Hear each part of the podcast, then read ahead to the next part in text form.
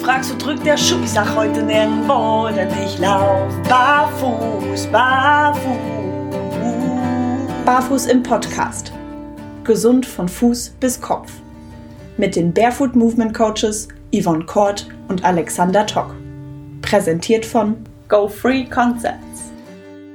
Hallo an euch da draußen und herzlich willkommen zur zweiten Folge von Barfuß im Podcast. Unsere heute Folge, heutige Folge, unsere heutige Folge trägt den Titel Das war schon bei Geburt so, oder? Und es geht dabei um Fußfehlstellungen, von denen die meisten Leute davon ausgehen, dass sie damit geboren werden. Ähm, ganz besonders hört man das immer beim Thema Hallux valgus. Und da gibt es eine sehr beeindruckende Statistik, aus Österreich kommt die zwar, aber trotzdem sehr interessant, ähm, die ganz klar zeigt, nein, das ist nicht so. Fehl Fehlstellungen sind im Regelfall nicht angeboren, denn nur 2% aller Kinder kommen mit Fehlstellungen zur Geburt, sondern Fehlstellungen sind anerzogen. 77% aller Kinder im Kita-Alter haben Fußfehlstellungen. Und das zeigt sehr deutlich, geboren werden wir damit nicht. Und deswegen sprechen wir heute genau über dieses Thema, über Kinderfüße, deren Entwicklung und deren Störfaktoren. Und damit hallo, liebe Yvonne. Hallo, Alex. Ja, wichtiges Thema heute, ne? Also, wann fängt das Ganze an? Ab wann haben wir Fehlstellungen? Wie entwickeln die sich? Die stecken tatsächlich schon in den Kinderschuhen. Nicht nur einfach ein Sprichwort, da ist wirklich sehr viel Wahrheit dran. Der kindliche Fuß, der kommt mit einer V-Form zur Welt und so sollte er auch eigentlich bleiben. Aber der bleibt leider nicht so, weil wir viel zu früh in diese Fußentwicklung eingreifen, durch Schuhe, durch Gehhilfen und so weiter. Und da wollen wir heute ganz genau drauf eingehen. Womit starten wir denn, Alex? Reden wir über die Gangarten oder sollen wir erst mit Anatomie um uns schmeißen? Ja, ich glaube, wir schmeißen tatsächlich mal kurz erst mit Anatomie um uns, weil ich glaube, es macht Sinn, erstmal den, den Leuten zu erklären, wie sieht ein Kinderfuß aus. Und ähm, nicht jeder hat einen Kinderfuß gerade zur Verfügung. Wer jetzt gerade kein eigenes Kind bei sich hat, der sollte es auch zwingend vermeiden, irgendwelche fremden Kinder jetzt die Socken und die Schuhe vom, vom Fuß zu reißen und mal zu gucken. Wie schade. Bitte fragt vorher, ja, bitte fragt vorher nach. Äh, wer ein eigenes Kind hat, der kann jetzt ja einfach mal schauen. Schaut euch mal den Fuß von eurem Kind an und schaut euch mal an, was wir mit V-Stellung meinen. Also wenn, wenn euer Kind jetzt einen natürlich gesund entwickelten Fuß hat, gerade jetzt, wir sprechen jetzt gerade von Babys, dann werden die, ähm, wenn ihr jetzt diesen wahren Fuß vor euch habt, eine V-Form haben. Schmale Ferse und nach vorne hin wie ein V aufbreitend. So sollte der Fuß aussehen. Genau, in der Regel sieht er auch so aus, außer euer Kind oder dieser Kinderfuß gehört zu diesen zwei Prozent, den seltenen zwei Prozent, die tatsächlich schon mit Fehlstellung zur Welt kommen. Aber das ist die natürliche Form und die ist anatomisch vorgegeben. Der kindliche Fuß, der hat natürlich wie am wachsenden Fuß auch schon Knochen, aber die sind natürlich in dem Fuß noch ganz, ganz weich und biegsam. Ne? Das halt, hängt mit dem Wachstum zusammen und diese Knochen, die nähern sich erst im Laufe der Entwicklung an und das dauert tatsächlich viele, viele Jahre. Also man kann bei einem Kinderfuß noch gar nicht richtig von Gelenken sprechen, das entwickelt sich alles erst. Genauso wie sich natürlich auch die Bänder erst noch entwickeln und die Muskulatur. Das dauert wirklich eine Zeit. Und dann grätsch ich mir hier einmal kurz rein. ähm, ja, äh, nicht zu vergessen, also nicht nur die, die ähm, Gelenke und Sehnen sind noch nicht voll entwickelt, sondern die Knochenstruktur ist natürlich noch sehr aufgeweicht, beziehungsweise wenn man sich so ein Röntgenbild anguckt, die Knöchelchen im Fuß sind zu diesem Zeitpunkt oder im, äh, in einem Kleinkinderfuß noch sehr weit auseinander. Sehr viele Freiräume, das heißt, ein, ein Fußgewölbe kann sich auch noch gar nicht wirklich äh, aufbauen. Und äh, deswegen haben viele Kinder auch äh, ein Knicksenkfuß oder fast schon Plattfuß. Da müsst ihr auch mal drauf achten. Das ist übrigens völlig normal und bitte äh, macht euch da auch nicht zu viele Gedanken. Das gibt sich so mit dem sechsten manchmal sogar erst siebten Lebensjahr. Bis dahin ist das völlig in Ordnung. Ähm, und wenn ihr da zu früh eingreift durch irgendwelche Einlagen oder dergleichen, dann macht ihr hinterher äh, den Fuß nur unfunktional. Ähm, an der Stelle Nur noch mal ganz kurz der Hinweis. Wir sprechen hier über die 98 Prozent mit gesunden Füßen geborenen Kinder. Ähm, und wir sprechen hier auch nicht über Kinder mit äh, anderen Fehlstellungen im Gangapparat. Also wer, wer jetzt ein Kind mit Hüftdysplasie oder dergleichen hat, bitte da immer einen Fachmann, einen fachkundigen Arzt vor Ort fragen. Ne? Also wir sprechen hier über ein gesund geborenes und gesund entwickeltes Kind. Nur nochmal so als Hinweis. Ja, aber gesund ist man trotzdem bis zum sechsten, siebten Lebensjahr, auch wenn der Fuß ähm, eine deutliche Knick- oder Absenkung zeigt. Das, das können wir nochmal an der Stelle betonen. Ne, das ist ja. völlig normale Entwicklung, die genau. ist halt anatomisch ja. bedingt. Ähm, ist ja auch ganz klar, ne? Beobachtet mal eure Kinder. Die kommen zur Welt und die Hüfte, die ist ja erstmal von der Beinstellung her sehr breit gestaltet. Na, wenn die Kinder anfangen, ähm, sich zu bewegen, also die ersten Fortbewegungsmuster haben oder dann sogar schon stehen können, ähm, dann haben die einen breiten Gang, der tatsächlich 70 Prozent von der Hüft- oder der Beckenbreite einnimmt. Das finde ich schon faszinierend. So ergibt ja. sich natürlich auch ein ganz normales ähm, O-Beinbild. Ja, ne? der kleine und, Schweinereiter. Und genau, der kleine Schweinereiter. ja, jetzt habe ich ein nettes Bild im Kopf, danke. Hat man mir damals auch nachgesagt. Ich hätte so O-Beine, man kann eine ganze Schweineherde durch meine Beine treiben. ja, siehste. Ja, aber das ist halt normal. Ne? Und wenn ja. man da halt zu früh eingreift, wie du schon sagtest, ähm, da macht man mehr kaputt als heile. Das ist so. Ja. Ne? Erst wenn die Kids so dreieinhalb sind, dann ähm, ist die Beckenbreite ähm, von der Beinstellung her so ungefähr auf 45 Prozent. Also die Beine nähern sich mehr ähm, der Körpermitte an. Und es ist auch bis dahin normal, dass die mehr auf den Vorfüßen landen. Finde ich auch interessant. Ne, weil die halt einfach diesen Schwerpunkt noch nicht haben, wie wir Erwachsenen. Und ähm, wenn die dann den Vorantrieb haben in der Gangphase, also wirklich nach vorne laufen wollen, dann platschen die halt tatsächlich erstmal nur eine Weile auf den Vorfüßen auf. Ja. Ne? Beobachtet das mal. Das ist echt ein witziges Phänomen, aber völlig normal. Und da sollte man halt echt noch nicht irgendwie mit irgendwas ja, eingreifen. Vor allem, vor allem auch in, in dem Alter ganz oft nicht nur ähm, körperlich bedingt, sondern äh, es haben auch diverse Studien gezeigt, auch durchaus ähm, mit der mentalen Leistung des Kindes einhergehend der sogenannte Zehen- oder Vorfußgang. Ähm, den nehmen ganz viele Leute, die so Ballengang-Theorien verbreiten, sehr gerne her als, ja, guck doch bei den Kindern, das ist, ist äh, der äh, natürliche Gang. Thema Ballengang wollen wir uns aber ja äh, in einer späteren Folge nochmal drüber unterhalten. Aber der Zehngang beim Kind ist tatsächlich keine Indikation für, für den Ballengang, sondern das ist in dem Fall hauptsächlich auch ähm, durch die mentale noch nicht gegebene mentale Leistungsfähigkeit einfach. Das heißt, wenn man sich halt den Fuß anguckt, deswegen, wir sagen ja V-Form, vorne breit, hinten schmal. Und das Kind ist noch nicht in der Lage, ähm, das Gleichgewicht so zu halten. Einfach weil das Gehirn dazu noch nicht so in der Lage ist. Es ist noch nicht leistungsfähig genug. Und deswegen landet es auf dem breiteren Teil des Fußes, um einfach viel mehr Aufstandfläche zu haben. Das ist der Hauptgrund eigentlich für diesen Zehngang. Das haben diverse ähm, Studien immer wieder auch belegt. Und ähm, es gibt sogar Studien, ähm, Montgomery in Gorga oder Gauga, ich weiß gar nicht, wie er unterm Strich wirklich heißt, ist, äh, ähm, der hat das, äh, die haben das zum Beispiel untersucht, äh, die haben festgestellt, dass Kinder, die weit über den, das normale Maß hinaus in diesem Zehngang verbleiben. Normales Maß ist so bis siebte Lebensjahr übrigens. Äh, was da weit darüber hinausgeht, ähm, geht oftmals auch mit anderen Entwicklungsdefiziten, mentalen Entwicklungsdefiziten einher, wie zum Beispiel defizitärer Sprachentwicklung äh, bis hin zum, zu autistischen äh, Entwicklungen. Also da ist wirklich der Kopf teilweise ausschlaggebender als der Fuß selber. Was ich noch dazugeben kann, ist auch ähm, der Körperschwerpunkt. Ne? Also schaut euch mal das Verhältnis an, die Beinlänge zu Oberkörperlänge. Ne? Wenn, wenn ein Kind äh, auf die Welt kommt, da ist Oberkörper-Kopfbereich ein Vielfaches länger als die Beine. Und das muss man erstmal untereinander packen können. Ne? Also der Schwerpunkt ist sehr, sehr weit nach oben verlagert und der Vortrieb ähm, verändert entsprechend auch das Gangbild.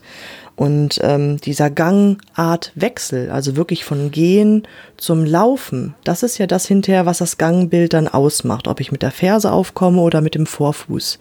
Und Kinder, die ähm, Laufbeginner sind, die können erstmal gar nicht langsam. Also die sind sofort in der laufenden Gangart und deswegen halt auch anatomisch gesehen und auch genau richtig vom Gangbild her erstmal auf dem Vorfuß. Ja, das ist eine ganz logische ja. Schlussfolgerung.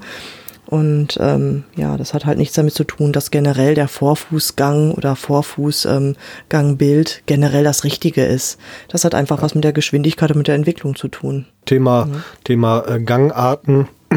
Also wird ja eine komplett eigene Folge, wo wir dann halt auch auf den, äh, auf den Vorfußlauf im Verhältnis zum Gang äh, dann auch nochmal zu, zu sprechen kommen werden. Ähm, weil das auch nicht nur ein viel diskutiertes Thema ist, sondern halt auch ganz interessant, was da unsere Schuhe tatsächlich an Veränderungen reinbringen ähm, im Verhältnis zur anatomischen Vorgabe. Mhm. Da werden wir noch mal ein bisschen genauer dann drauf eingehen. Ich kann da auch noch mal einen raushauen. Und uh. zwar die Kinder, die haben erst ab dem zehnten Lebensjahr ein bipedales Gangbild. Also, dass das die wirklich, was das dann?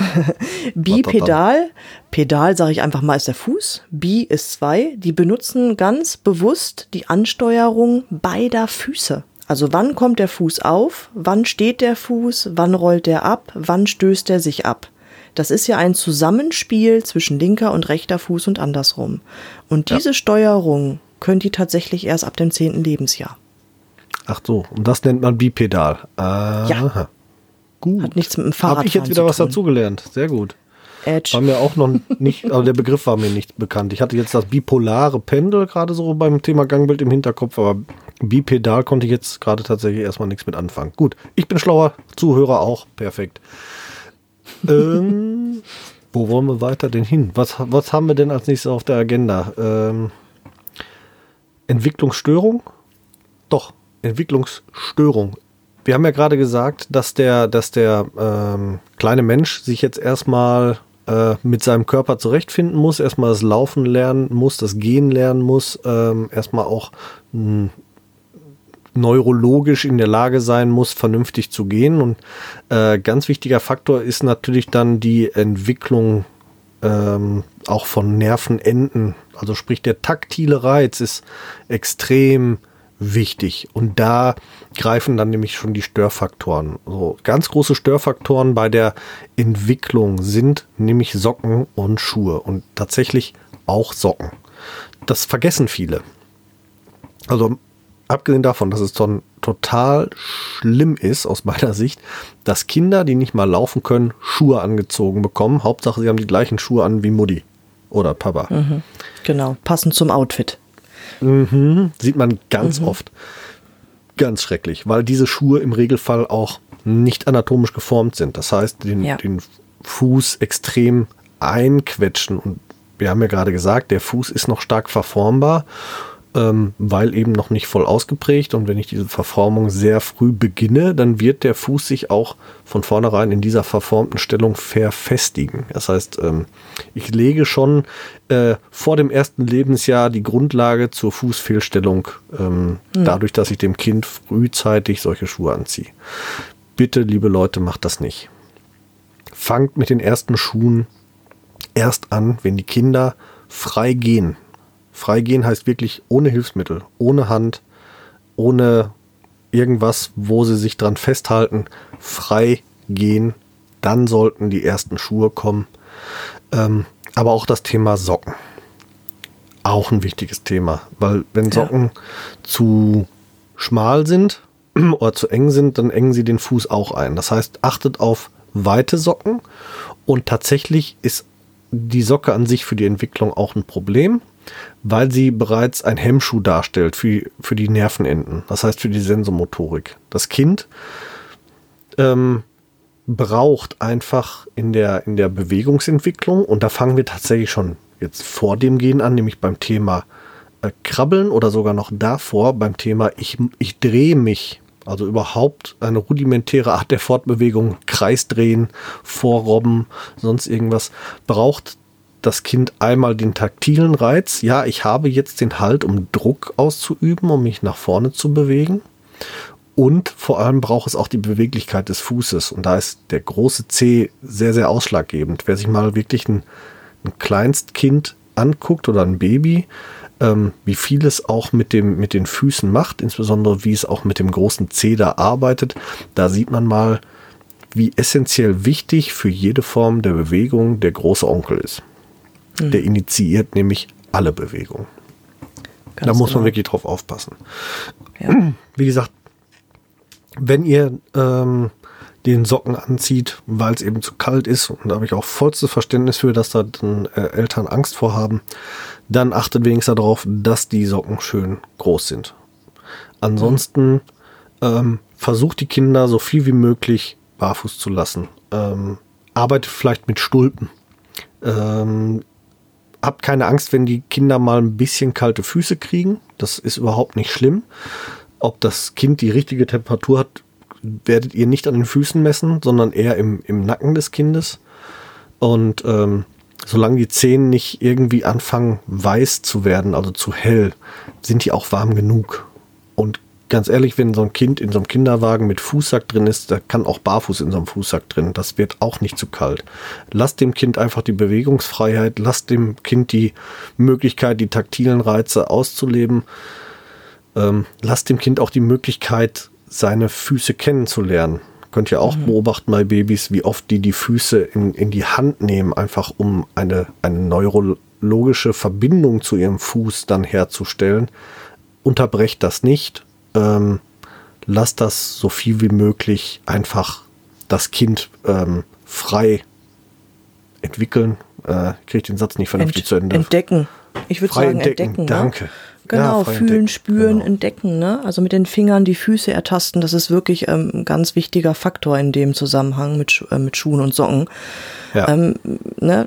Dieser Reiz, dieser taktile Reiz, der kann halt wirklich nur über das Wahrnehmen verknüpft werden. Ja. Vielleicht so. auch nochmal interessant für, für ähm, äh, euch da draußen zu hören.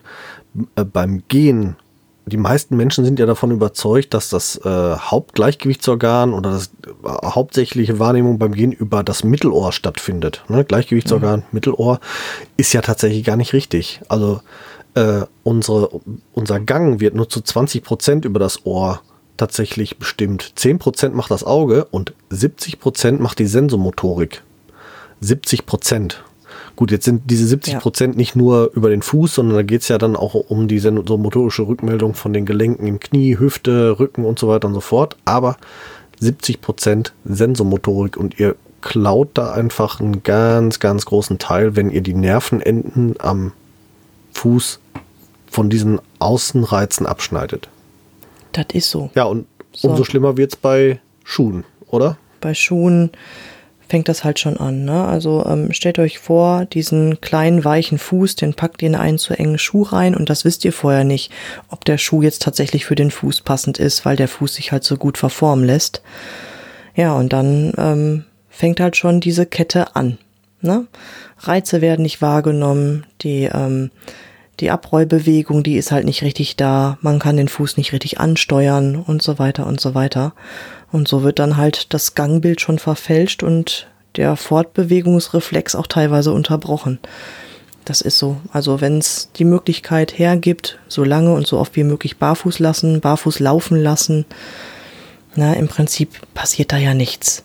Also gerade wenn genau. die sich drin entdecken, was soll da groß passieren? Also der Fuß, der ist super gepolstert durch das Baufett. Ähm, da ist also die Verletzungsgefahr wesentlich geringer, wenn der Fuß barfuß ist, als wenn er in ja. Schuhen eingepackt ist. Das kann man übrigens, nicht so sagen.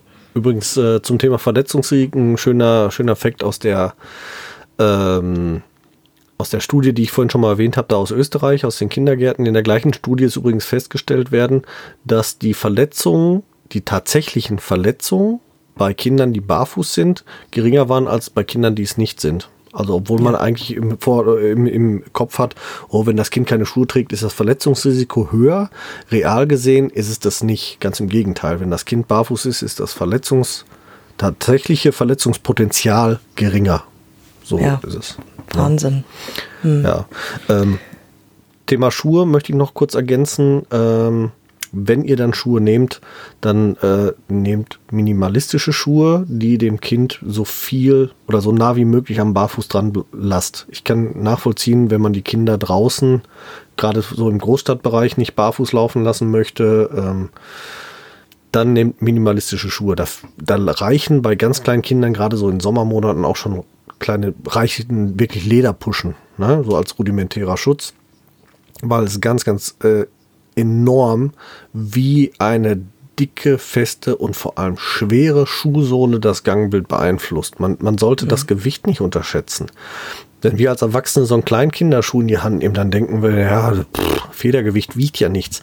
Aber setzt das mal in Relation zum Körpergewicht des Kindes. Das ist so, als wenn ihr euch einen 5-Kilo-Schuh anzieht.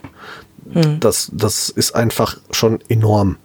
Und Ja, richtig. Ähm, da sollte man auch drauf achten. Nicht zu schwer, schön flexibel und vor allem ohne das Kind einzuengen, wenn ihr schon Schuhe nehmen musst, müsst. Also dann minimalistisches Schuhwerk ist da dann wirklich das A und O, um in die Entwicklung nicht, nicht einzugreifen und die Entwicklung so natürlich wie möglich zu lassen.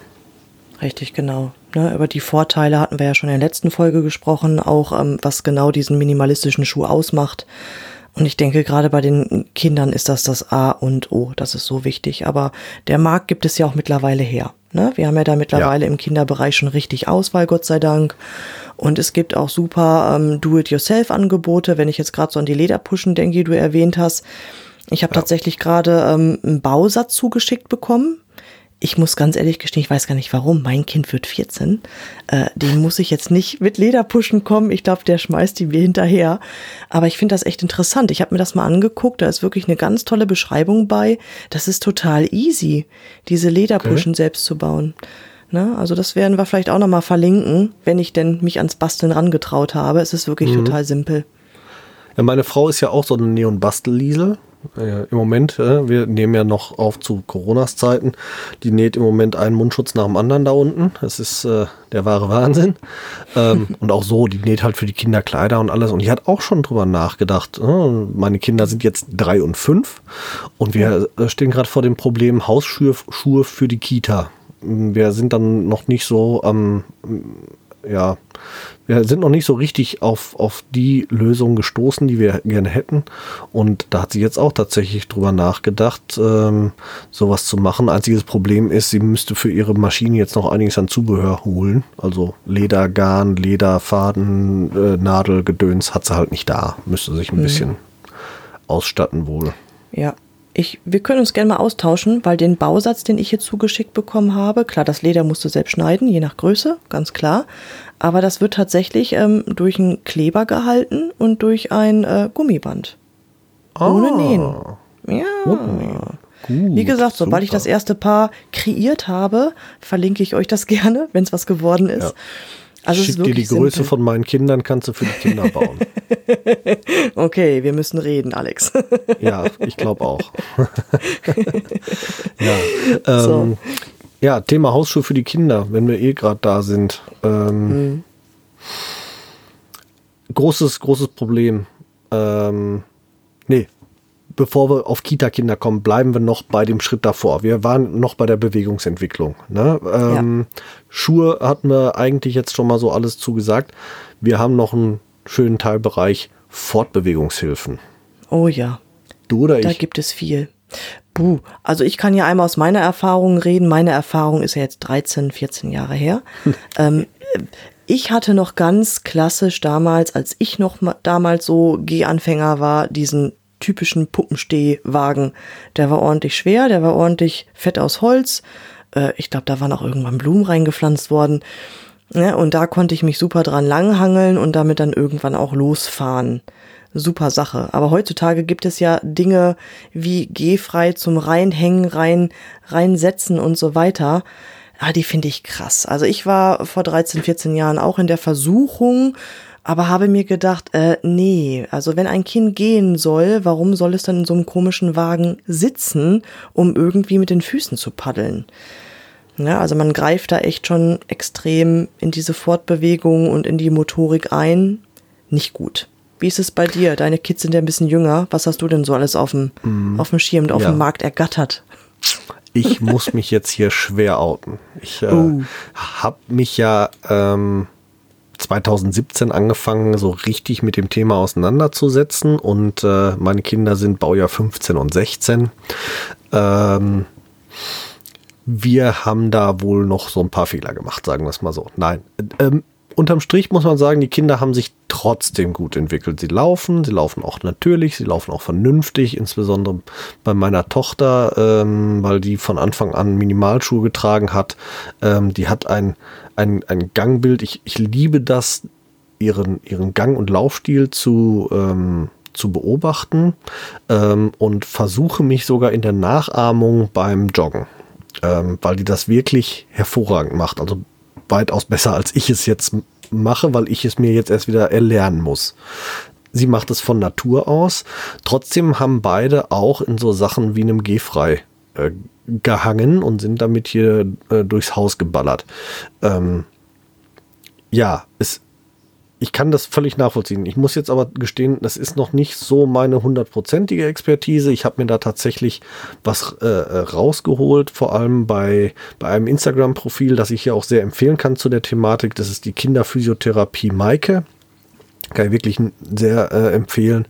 Ähm, schaut mal unter Hashtag Kinderschuhwoche bei Instagram. Da werdet ihr automatisch auch auf sie stoßen und auch auf sehr interessante ähm, Beiträge.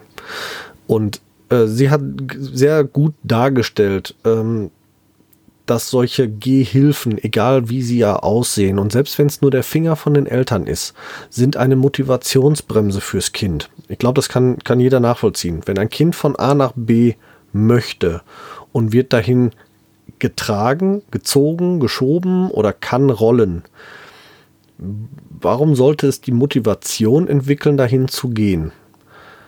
Kann man nachvollziehen. Man muss, muss ihm also diese Hilfe vorenthalten, um seine, Motiv seine motorische Motivation zu fördern. Ich glaube, das ist für jeden eine nachvollziehbare Logik, ähm, dass das natürlich eine mentale Verzögerung äh, bewirkt, weil die Motivation halt nicht hoch ist.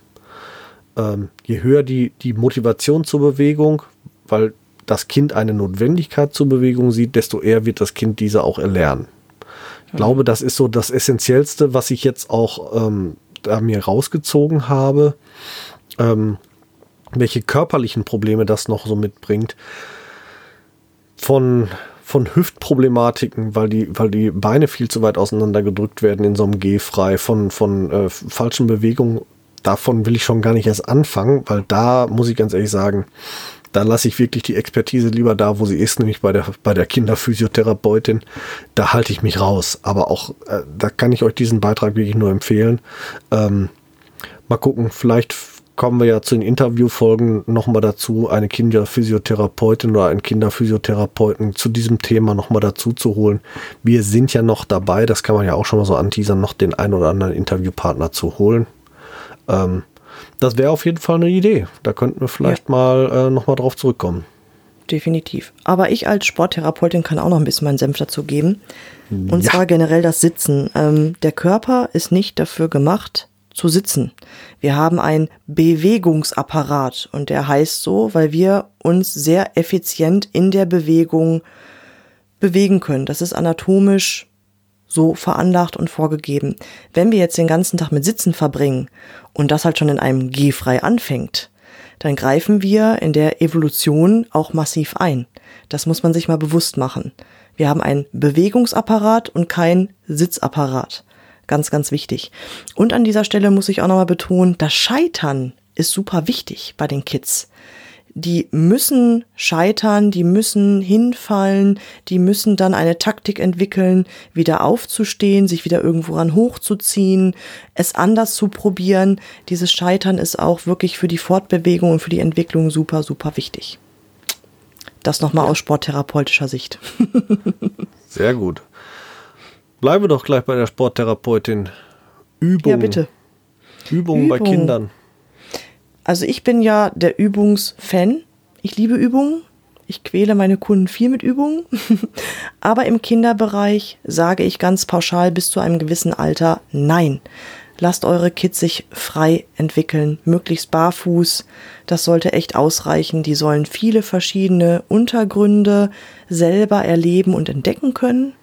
Ähm, wie schon gesagt, dieser Knick, Senk, Plattfuß, der ist normal und den sollte man auch erstmal lassen. Und wenn ihr da zu früh mit Übungen anfangt oder Einlagen, ähm, dann fuscht man auch der Muskulatur und der Entwicklung ordentlich ins Zeug. Und da rate ich generell immer ab. Also die einzige Übung, die das Kind haben sollte, ist das Leben selbst in dem Fall. Also einfach genau. leben lassen, machen lassen, laufen lassen, gehen lassen, spazieren gehen in den Wald, in die Natur, in den Sandkasten, völlig egal. Nicht nur Beton, nicht nur Fliese, nicht nur den thermischen Teppich, geht mit den Kindern raus, bewegt die Kinder und äh, dann, dann gibt sich das von ganz alleine. Dann, dann wird der Fuß, dann wird der ganze Bewegungsapparat sich selbst trainieren, ohne dass ihr nochmal irgendwelche gezielten Übungen machen müsst. Ganz wichtig. Richtig. Kinder brauchen Bewegung, Kinder brauchen frische Luft. Geht raus. Richtig. Kann ich so unterschreiben. Ja, jetzt, okay. ähm, jetzt sind wir in der Zeitleiste da angekommen, wo ich gerade schon mal kurz angefangen hatte. Kita. Ja, beim Lieblingsthema. Die Kita. Kita ganz schwierig. Kita ist, ein, ist, ist äh, insofern immer ein Problem für, für Kindesentwicklung, weil hier jetzt Regeln auftauchen. Und die Regeln beginnen schon beim Schuhwerk ganz oft. Also wir haben Glück. Unsere Kita lässt unsere Kinder barfuß sein und auch andere Kinder. Also es betrifft nicht nur unsere Kinder, sondern alle Kinder in der Kita dürfen jederzeit barfuß sein, drin wie draußen. Das ist keinen Regeln unterworfen. Die Kinder dürfen das selbst entscheiden. Äh, natürlich auch immer in Absprache mit den Eltern. Ähm, aber das ist natürlich optimal. Nur diesen Optimalfall, den gibt es so, so, so selten. Ähm, leider. Und dabei wäre das so wichtig. Ähm, tatsächlich fordern die meisten Kitas festes Schuhwerk, vor allem feste Hausschuhe. Und das finde ich so katastrophal, weil, ja gut, ich, ich kann es natürlich nachvollziehen. Ne? Ähm, Erzieher sind Erzieher, keine Orthopäden und keine, keine Physiotherapeuten. Die beschäftigen sich mit der Thematik vielleicht nicht so unbedingt. Und selbst wenn sie sich damit beschäftigen, sind sie meistens an Anweisungen gebunden von Dritten. Also Versicherungen zum Beispiel auch. Ne? Also mhm. das ist ganz oft ein versicherungstechnisches Problem, dass die Versicherungen sagen, es geht nicht, Verletzungsrisiko. Wie gerade schon mal erwähnt, tatsächlich verletzen sich Kinder, die barfuß laufen, seltener als Kinder, die mit Hausschuhen unterwegs sind oder mit Schuhen unterwegs sind. Das wissen die wenigsten und insbesondere die wenigsten Entscheider in Versicherungen und Konsorten. Das ist halt ein riesen, riesen Problem. Das Problem betrifft dabei aber nicht nur die Bewegungsentwicklung oder überhaupt die Fußentwicklung. Wie gesagt, ich, ne, am Anfang die Statistik, 77 Prozent aller Kita-Kinder haben Fußfehlstellungen. Und wir sprechen da wirklich von sehr krassen Fußfehlstellungen. Äh, und zwar ähm, hat diese Studie gezeigt, dass Kita-Kinder im Durchschnitt zwei Nummern zu kleine Hausschuhe tragen. Und in Extremfällen haben sogar Kinder vier Nummern zu kleine Hausschuhe getragen. Ganz schrecklich. Ouch. Und das hat dazu geführt, dass ähm, der große C sich verlagert hat. Und die haben tatsächlich bei sieben Prozent der Kinder eine Verlagerung des Groß-Cs von mehr als zehn Grad herausgefunden. Ja, das ist schon heftig. Das ist schon deutlich. Also das ist, das ist schon ein optisch eindeutig erkennbar als, als verlagerter Hallux. Das ist, das ist der anerzogene, der angezüchtete Hallux valgus, über den wir genau. quasi hier von Anfang an so ein bisschen gelästert haben. Ne? Der ist der nicht, nicht angeboren, der ist angezüchtet. Ist. Genau, nicht, genau ne? der Angeborene ist nur, der wirkt wie angeboren, weil er halt so früh angezüchtet wird. Das ist einfach das Problem. Ja, richtig. Ne? Ähm, und, und das zweite Problem, ähm, ist nicht unbedingt die Schuhgröße und die Gangentwicklung, sondern das ist das Thema Fußklima. Ja. Ähm, die Kinder sind in der Kita viel unterwegs. Die spielen viel, ähm, bewegen sich viel. Wenn ich da jetzt einen, einen festen Schuh habe, haben die natürlich ein Problem mit dem Fußklima. Also äh, auch gleiche Studie ähm, hat da äh, also wer das mal nachlesen möchte, wir verlinken es auch äh, oder ihr könnt es auch googeln. Das ist äh, das Symposium Kinderfüße von Groll Knapp von äh, 2003.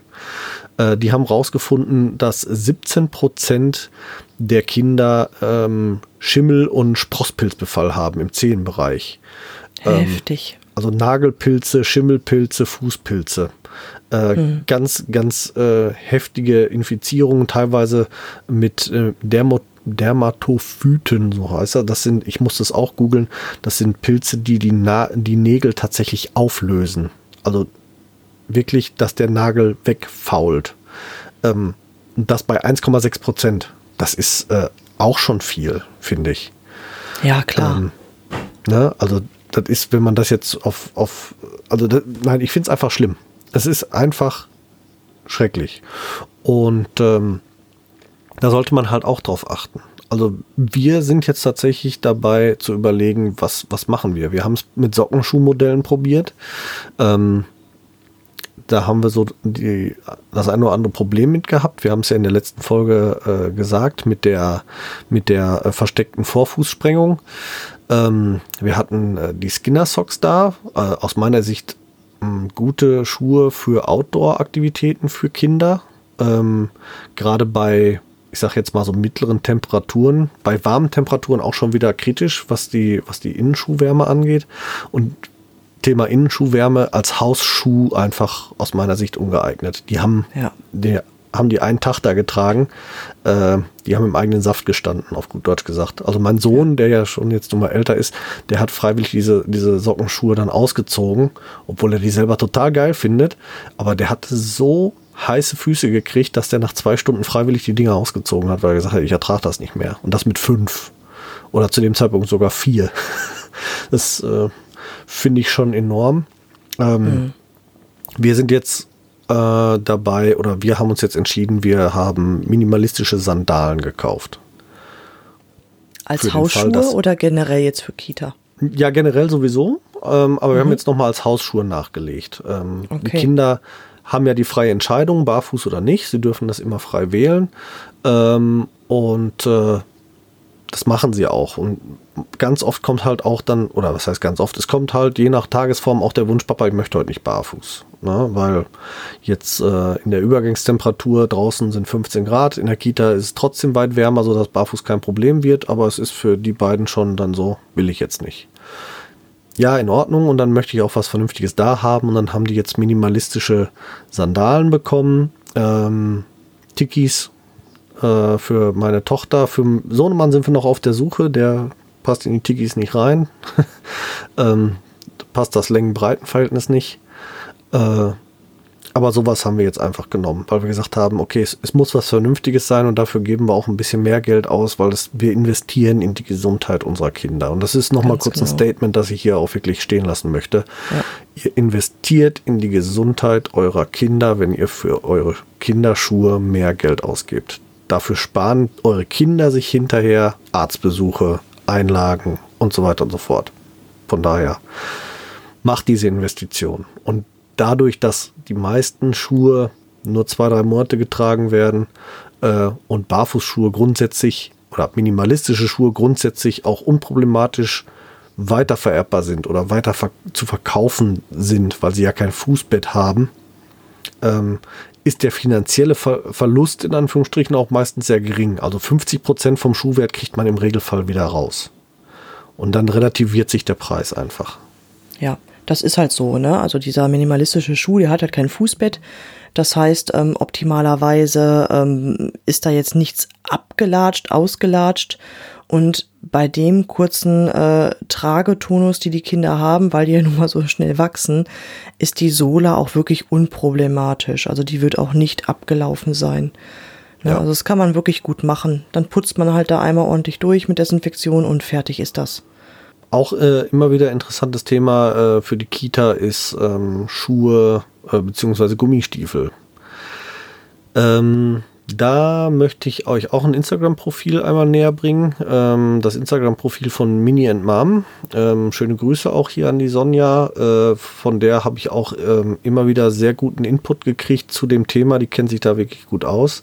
Die hat äh, dazu eine Story gemacht zu Gummistiefeln und ähm, die hat vor allem einen Satz für mich persönlich in dem Thema geprägt, die Dosis macht das Gift.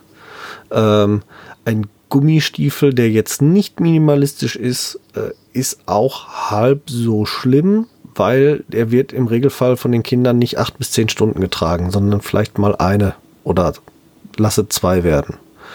Und dann ist das wieder in Ordnung. Ansonsten ja. gibt es sehr minimalistische Gummistiefel ähm, von verschiedensten Herstellern, sogar äh, mittlerweile im Discounter-Bereich. Mhm, gute, wir haben hier welche aus dem Discounter, die waren äh, meinem Sohn zu breit. Da mussten wir echt, äh, echt einmal komisch gucken. Ähm, die waren so breit, dass die ihm immer vom Fuß geflogen sind. Ähm, wir wir haben es dann nachgemessen und die waren tatsächlich äh, fast einen ganzen Zentimeter breiter als der Fuß. Das hatte ich so überhaupt nicht erwartet und die waren gefüttert. Also noch Wintergummistiefel. Also das war schon heftig. Also da nicht war schlecht, auch das soll schon mit, was heißen. Ja, also da war auch mit dicken Socken nichts zu machen und die waren super flexibel. Die Sprengung lag in, im Bereich unter einem Millimeter, also eigentlich auch nicht vorhanden, sehr breit, ähm, verhältnismäßig leicht äh, super toll gewesen. Ja, konnten wir nicht benutzen. Ähm, lassen wir jetzt liegen. Töchterchen hat breitere Füße, die kann die dann demnächst anziehen, wenn sie, wenn sie lang genug sind. Von daher. Ja, Optimal. Aber äh, ja, gibt's auch. Und die kleinen, auch Discounter haben manchmal Glücksgriffe. Gerade im Kinderbereich findet man eh noch viel bei, bei ähm, ich sag jetzt mal, regulären Händlern. Also stelle ich auch immer wieder fest, so Thema ähm, minimalistisches Schuhwerk, so bis Größe 25 sind ganz viele konventionelle Hersteller auch noch in dem Bereich, wo man es schon als minimalistisch noch bezeichnen kann. Also äh, Elefant zum Beispiel ist da ganz vorne dabei, ähm, die äh, sehr minimalistisches Schuhwerk anbieten und sogar bei, äh, ich sag jetzt mal, den Discountern unter den Schuhhändlern im Regal stehen. Ne? Hm komischerweise hört das so ab Größe 26, 27 auf und beginnt dann die klassische Schuhform anzunehmen. Ja, schade. Klassisch konventionelle. Ja, ganz häufig. Also dann, da ist wirklich so spätestens der Punkt erreicht, wo es leider komplett wegdriftet vom, vom anatomisch geformten Schuh. Warum auch immer das so in der Größe 26, 27, 28 teilweise noch, äh, aber dann hört es spätestens auf. Schade eigentlich. Ja. Vielleicht sollten wir da mal mit dem Zaunfall winken beim Hersteller. Ich glaube, das war jetzt gerade der Betonpfeiler, den ich geschwungen habe. okay, ja. dann leiten wir diese Podcast-Folge direkt an den Hersteller weiter. Guter Plan. Sehr guter Plan. Bitte an alle Hersteller. Äh, und zwar alle Folgen. Nein. Ähm, ja, ja, das, das sowieso. Ja, da können, da genau. können sich vielleicht viele noch was von abschneiden, das stimmt. Ja. Ich würde mir ja tatsächlich wünschen, dass Minimalschuhe der neue Standardschuh wird. Ja, da bin ja? ich ganz auf deiner Seite. Also, dass wir gar nicht mehr hier über konventionelle Schuhe sprechen müssten und Minimalschuhe, sondern vielleicht dann eher ein Unterscheidungsmerkmal aus Minimalschuh und ähm, ja, ich habe kurz auf dich gewartet. Das ist nett, so. aber ich höre dich jetzt auch wieder. Ja, äh, also, dass wir hier keine Unterscheidung mehr vornehmen müssen aus Minimalschuh und konventionellen Schuh, sondern Minimalschuh und Funktionalschuh. Ja. Das fände ich halt ganz wichtig. Also eigentlich müsste Minimalschuh der Standard sein und nur für bestimmte Funktionsweisen müsste davon abgewichen werden. Thema ja, spezielle Sportschuhe, Fußballschuhe zum Beispiel, Skischuh, ganz, ganz extremes Beispiel, aber ne, so, das wäre so meins. Ja, stimmt. Aber jetzt driften wir schon wieder viel zu weit weg von den Kinderfüßen. Wir driften, wir driften weg. Genau. Wir, drift, wir driften. Gut, aber driften wir zurück. Wir sind ja auch eigentlich thematisch schon ziemlich weit fortgeschritten. Wir wollen ja eigentlich, ähm, wir sind jetzt so in der, aus der Kita-Phase raus, wir sind in der Grundschule, wir haben schon äh, mhm. erklärt, dass so bis Anfang der Grundschule kann Vorfußgang noch äh, Thema sein, kann, kann der Plattfuß, Senkfuß, Knickfuß noch ein Thema sein, alles im Normbereich. Mhm, genau, und jetzt würde ich halt nochmal darauf mit dem, mit dem erhobenen Finger zeigen, äh, Störfaktor sitzen. Ne? Oder wolltest du noch ja. irgendein Thema vorwegnehmen?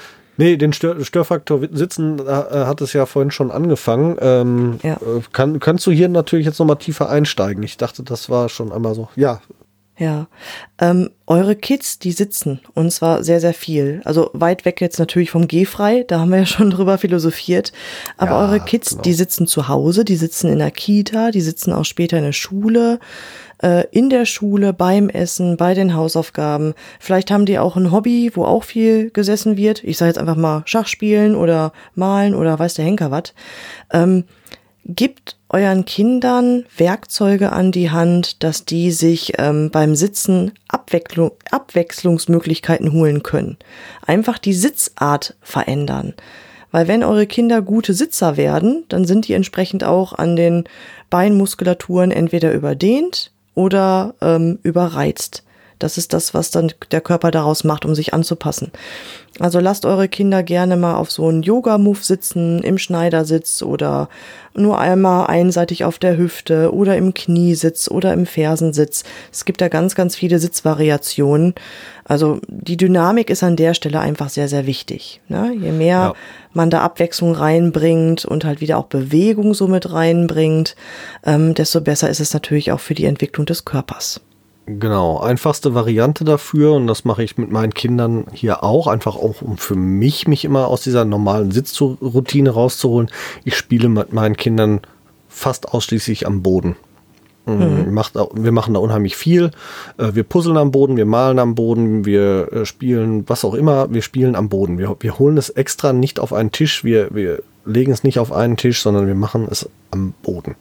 Und das ist die einfachste und idealste Variante, um automatisch in ein bewegtes Sitzen zu kommen. Ja, ganz genau. Also wir machen So tatsächlich sogar zwischendurch ähm, die Hausaufgaben auf dem Boden. Ja, Also ganz unproblematisch, ne? Oder halt also dann weit sind anstatt meine Kinder noch nicht. Nee, okay, mein, mein schon, so seit ein paar Jahren.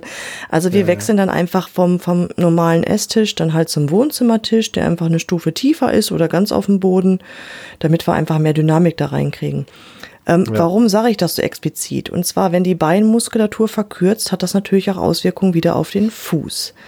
Ne, es gibt ja so Phänomene wie ähm, Hammerzehen, wo wir später nochmal genauer drauf eingehen. Und ähm, die Ursache können natürlich auch verkürzte Muskulatur sein rund um Bein und Fuß. Das muss man sich einfach bewusst machen. Also sitzen an dieser Stelle auch bitte mit Köpfchen, nicht nur was das Thema Schuhe angeht. Jo. Ja, und dann ähm, möchte ich jetzt so ziemlich zum Schluss nochmal auf den Punkt kommen, äh, der immer für viel Erstaunen sorgt, wenn ich zum Thema Kinderfüße dann auf einmal äh, auf die Jugend komme, also äh, auf die Pubertät. Äh, wie alt ist dein, dein Kind jetzt, sagst du? Äh, wird jetzt bald 14. Wir sind also mitten drin in der Mittenmann. Pubertät. Hast du hast, Veränderungen an den Füßen festgestellt? Also, da wir ja schon seit längerer Zeit auf Minimalschuhe umgestiegen sind, außer am Geruch, bisher noch nichts. Ja, okay. Also was, was, wo sich ja viele nicht darüber bewusst sind, ist, dass äh, in der Pubertät, äh, je nach Geschlecht und äh, auch tatsächlich etwas spezifisch so zwischen 13 und 16. Lebensjahr, kriegen die Kinder nochmal äh, Knickfüße oder sogar Senkspreizfuß. Ähm, also der Fu das Fußgewölbe fällt in sich zusammen. Ähm, das liegt einfach daran, weil die in eine sehr extreme Wachstumsphase in dem Zeitraum nochmal eintreten. Die hormonelle Umstellung dafür dann auch teilweise noch sorgt, dass äh, sowieso ähm, muskuläre Umstellungen, ähm, es zu muskulären Umstellungen kommt. Und dadurch fällt das Fußgewölbe nochmal in sich zusammen im Rahmen der Pubertät. Und ganz viele Leute rennen dann sofort los, oh, mein Kind hat Fußfehlstellung, weil, bupp. So, und tatsächlich macht man dann nämlich das ganz oft das Falsche. Man schmeißt da Einlagen und ganz dicke Schuhe und orthopädische Schuhe und sonst irgendwas erstmal in den Raum. Dann ist aber eigentlich nur der Zeitpunkt gekommen, ein bisschen gezielte Übung, wieder viel barfuß, das Leben wieder einfach in die Füße zurückbringen und ähm, einfach nur dadurch, dass, dass die Füße frei sich bewegen im normalen Alltag. Das wäre da tatsächlich das Hilfreichere, damit die sich wieder muskulär aufbauen, äh, wieder richtig ausrichten. Und das finde ich zum Beispiel auch so schade, dass das im Regelfall ein Alter ist, wo nur die wenigsten den Mut aufbringen, dann auch einfach mal barfuß herumzulaufen ähm, oder auch tatsächlich viele davon berichten, dass in dem Alter sogar minimalistische Schuhe nicht mehr angenommen werden, ähm, weil sie halt nicht hip sind. Und das finde ich eigentlich hm. sehr, sehr schade.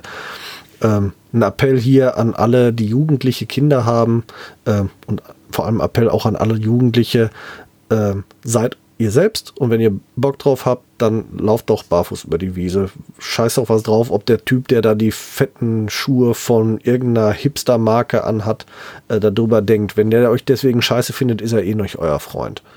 Also wir ja. haben da auch eine ganz einfache Vereinbarung, ne? Klar, mein Teenie mag natürlich auch total gerne modische Schuhe. Ähm, das sind dann so diese typischen Knobelbecher, die man dann trägt, ne? Mehr Sohle als eigentlicher Schuh.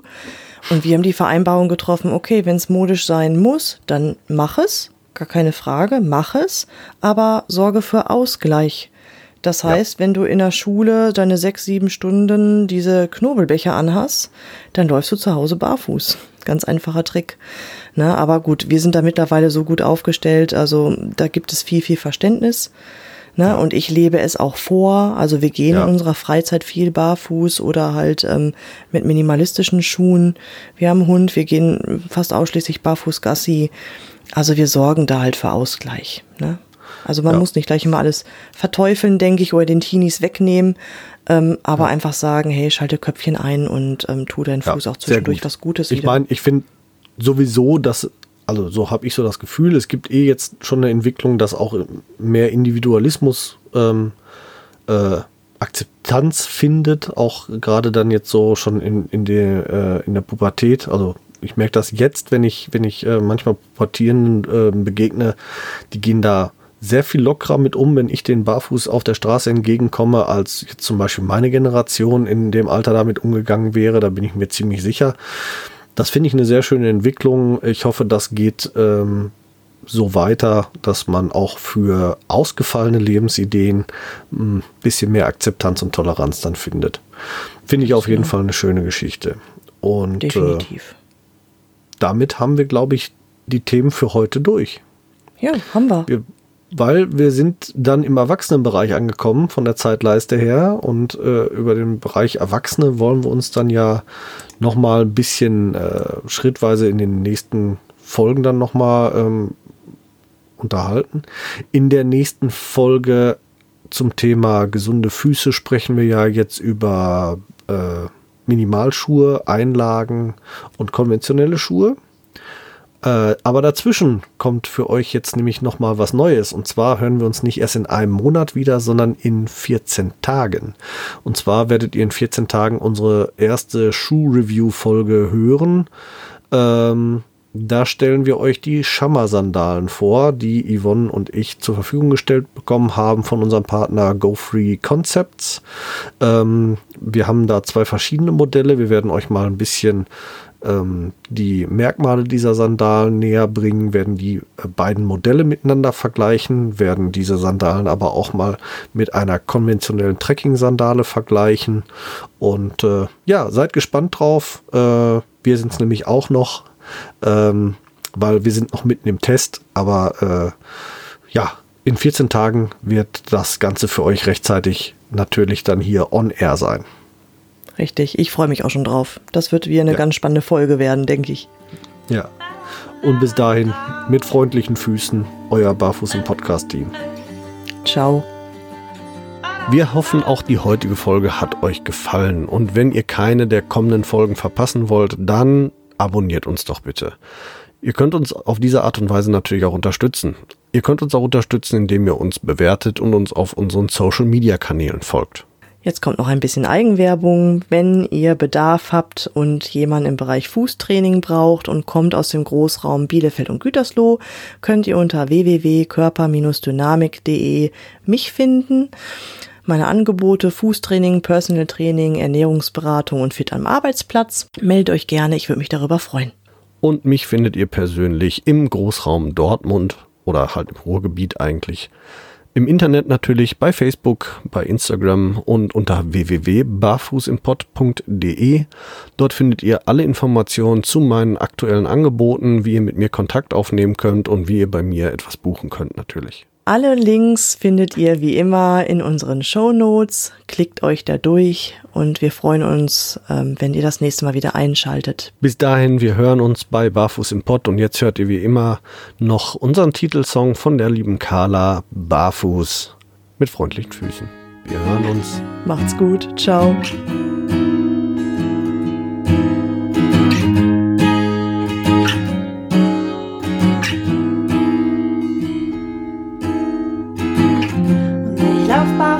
Dich zu und werfe all meine Hüllen ab. Und ich lauf barfuß auf dich zu und werfe alle meine Hürden ab. Du fragst, wo drückt der Schuh, sag heute nirgendwo, denn ich lauf barfuß, barfuß.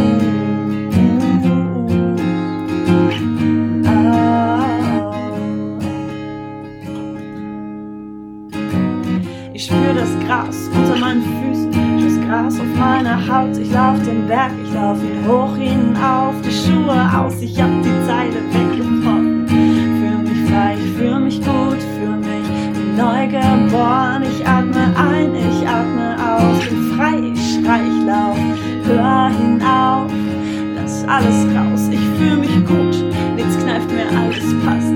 Stift, ich spür jede Pore meiner Haut, ich lauf den Berg lauf barfuß auf dich zu und werfe